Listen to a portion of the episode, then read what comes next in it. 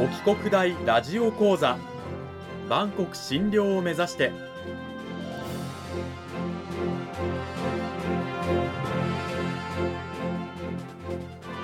番組タイトルにある万国診療とは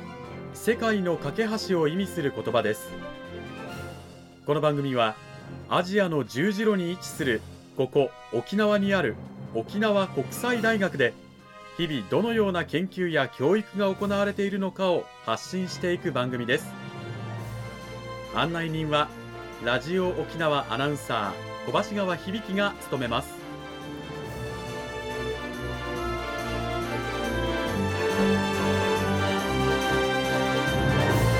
この番組は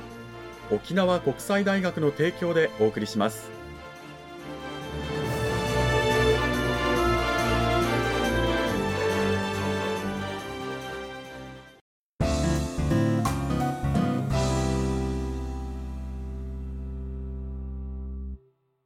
沖国大ラジオ講座今週も先週に引き続き沖縄国際大学総合文化学部人間福祉学科の山岡明奈先生を迎えてお送りします。山岡先生今週もよろしくお願いします。よろしくお願いします。講義タイトルは心理学と統計と題してお送りしていきます。今週の内容に入る前にまずは私の方で先週第1週の軽いおさらいをしていきますがそもそも心という見えないものを扱う上で心理学扱う上で統計というですね数字というのは非常に大事になってくるというお話でした。まあ、見えないからこそそれがどういったものかのデータの抽出は非常に大事ででデータの一つとして数字を扱うということです。じゃあそのデータ数字の具体的な分析の方法としてどういったものがあるのかというお話だったんですが先週は高校生にとってオンライン授業と対面授業どちらが学習効果が高いか調べてみるという、まあ、例として挙げてもらいました。で40人学級でオンライン授業と対面授業をやってみた時に例えば対面授業の方が平均得点が高かったという結果が得られた場合じゃあ高校生はオンライン授業よりも対面授業の方が学習効果が高いと言っていいのかというと、まあ、たった40人1クラスでそれを判断するのは早いと。たまたまその時オンライン授業の時に体調が悪かったとか対面授業の時に何かこう良いポジティブな要因があったとかそういった可能性もあるのでもっとたくさんの数字統計を取っていく必要があると。データを取っていく必要があると。でそうする中で一般的な傾向として例えば高校生はオンライン授業よりも対面授業の方が学習効果が高いと。いう結果が得られた場合それは一般的に高校生全般の傾向としてはそういうふうに考えられるということが初めてできるようになると。ただしそれはあくまでも一般的にということであって高校生一人一人にそれが当てはまるかというと逆に対面授業よりもオンライン授業の方が成績がいい高校生だっていたりするということでこの統計のデータを一人一人に当てはまるものとして捉えてしまうというのはそれは早計だというお話でした。というわけでそんなお話をしていただいた先週なんですがそれを踏まえた上で先生今週はどんなお話を聞かせていただけるんでしょうか？はい。先週は、まあ、統計的なあの手法を使ってですね、得られた知見についてのまあ話だったんですけど、そういった知見がですね、一人歩きしてしまうことの危険性だったりとか、あとは、あの、まあ、心理学の面白さとかですね、大学で学ぶ心理学とのこのギャップを埋め方みたいなことをですね、話したいなと思います。うん。あの、心理学の知見が一人歩きする危険性というふうなことをおっしゃったんですが、その危険性、具体的にはどんなものがあるんでしょうか？そうですね。特に最近ですね、YouTube とか TikTok とか、まあ、いろいろな、まあ、SNS とかですね、まあ、メディアとかで、心理学の知見が、まあ、紹介されることが多くなったなっていうふうに思うんですね。で、中にはこう、何々大学が発表した論文によると、みたいに、こう具体的な論文を引用することで、学術的な根拠がありますと。絶対に正しい事実ですみたいな雰囲気でですね、心理学の知見が語れることもあるんですけれども、まあ、こういったですね、情報を受け取るときには、まあ、鵜呑みにしないように、気をつけてほしいなということに、まあ、ちょっと危機感をですね、抱いています。うん、実際それがどうして危険なんでしょうか？そうですね。あの、まあ、論文で得られた知見は、まあもちろん正しいものではあるんですけれども、あくまでもその研究のその手続きでやってみたら、そういう結果が出たっていう、まあ、ことに、まあ、とどまりますので、まあ、ちょっと手続きを変えてですね、やり方やってみたら全然違う研究結果が出たみたいなこともあり得るんですね。まあ、先週の例で言ったら、まあ、オンライン授業より対面授業の方が試験結果が良いっていう論文もですね、あれば、ちょっと手続き変えてみたら、まあ、数学じゃなくて英語でやってみたら、今度逆にオンライン授業の方が得点が高くなった、みたいなこともあり得るんですね。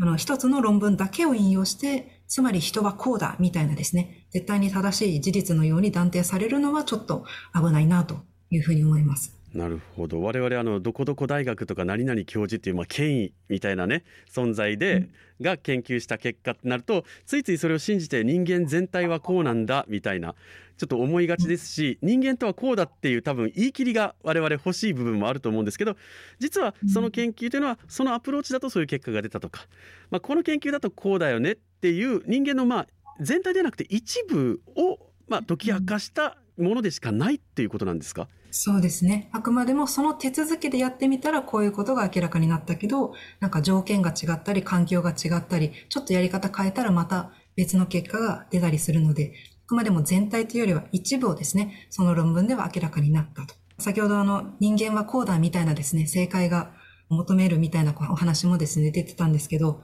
まあ心理学は人間の性質を明らかにしていく学問ではあるんですけれども、人間のことが全部完璧にわかるみたいな便利な学問では決してなくて、人間の心について正解っていうのが果たしてあるのかもわからないまま永遠に探求し続ける学問かなっていうふうにむしろ思います。なので大学ではですね、その人間の正解を知るというよりはですね、今までにこう心理学の中で積み上げられてきた研究知見を学んで、でそういう研究知見を知るための方法、まあ、研究の方法をですね、学んでいくっていうふうにですね認識してもらえたらなと思います。なるほど非常に興味深い話なんですけれどもあの山岡先生自身は心理学を研究する上でその心理学の面白さってどういったところに感じていらっしゃいますか？そうですね。今、心理学の限界ばっかりをちょっとですね、お話ししてしまったんですけれども、まあでもですね、やっぱり人間の心を探求していくっていうのも、まあ、絶対的な正解じゃないかもしれないけども、まあでも日常でよく頻繁に経験することとか、こういうのってあるよね、みたいな身近なことを心理学的な視点からですね、研究して説明できるのはすごく面白いなというふうに思います。先生ご自身はどういった研究を最近はされていらっしゃるんですか？最近はあの本当にやり始めなんですけれども、SNS での炎上についてですね、ちょっと研究をしてまして、まあ、なんで人は炎上に加担しちゃうのかですね、どうして炎上が起こるのかみたいなところをですね、取り扱っています。でもちろんその私が炎上のですね、なんで加担してしまうのかっていう理由を研究したときに、私の研究結果だけで炎上に加担する人の全ての理由を説明できるわけではもちろんないんですね。あくまでも炎上に加担してしまう人の理由の、なんか、ほんの数パーセントだけかもしれないんですけれども、でも数パーセントでもですね、自分の研究がそういった現象の解明に役立つのは、とても面白いやりがいのあるところかなと思います。私は本当にあくまでもまあ、公正世界信念っていう、まあ、正義感から炎上に加担してしまうんじゃないかっていうことを研究してるんですけれども、まあ、もちろんその正義感で炎上に加担する人もいれば、違う理由で炎上に加担する人もいて、でも私の研究ではその、まあ、正義感のところしか扱えないので、また別の方が別の視点から研究をすることで、もう数パーセントがどんどん積み重なっていって、まあ、やがて炎上っていう現象の、まあ、大部分が説明できるように、まあ、徐々になっていくのかなっていうイメージですね。まさにこう今どうしてそれが起こっているのかを解き明かしている最中のもう炎上の最先端と言っていいんですかね研究になるということなんですね。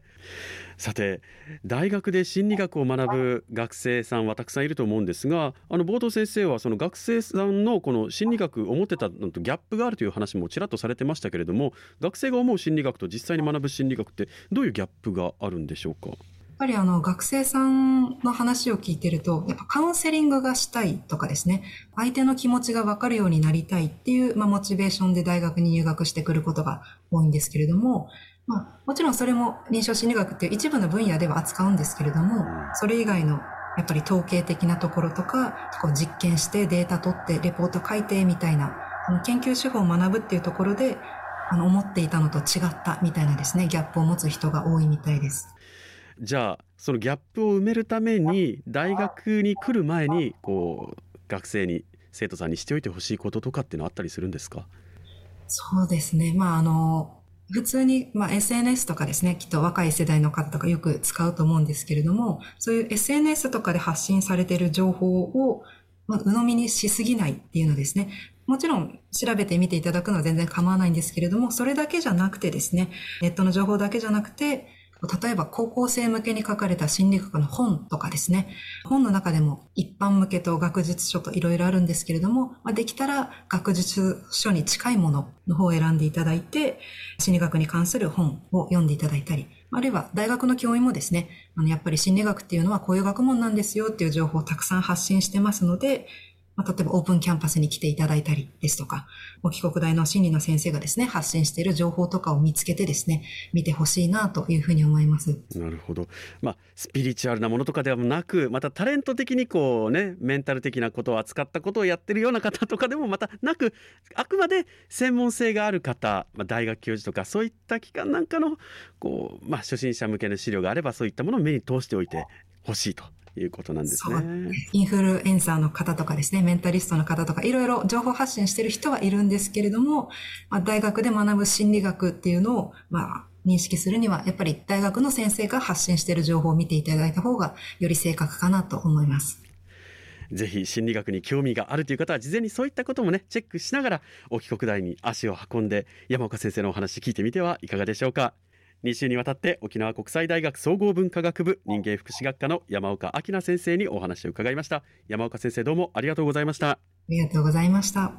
あの山岡先生のもとで学ぶあのゼミの学生さんたちなんですけれどもあのどういった研究テーマを持たれて研究されているのか先生がこうあこれちょっと面白いなって思ったテーマとかあったりしますか？そうですね。まあ、いろんな、あの、学生自身が興味持ったテーマをですね、卒論で扱ってるんですけど、まあ、例えば、あの、オンライン授業と対面授業の時で、同じ先生が授業をしてるのに、なんか印象が変わることがある、みたいなことをですね、研究した班ですとか、あとやっぱりコロナ禍だったので、コロナ禍でペットを飼うことの癒しの効果っていうのが、まあ、あるのかないのかみたいな、あとペットの種類によっても違うのかみたいなですね、研究をしている班とか、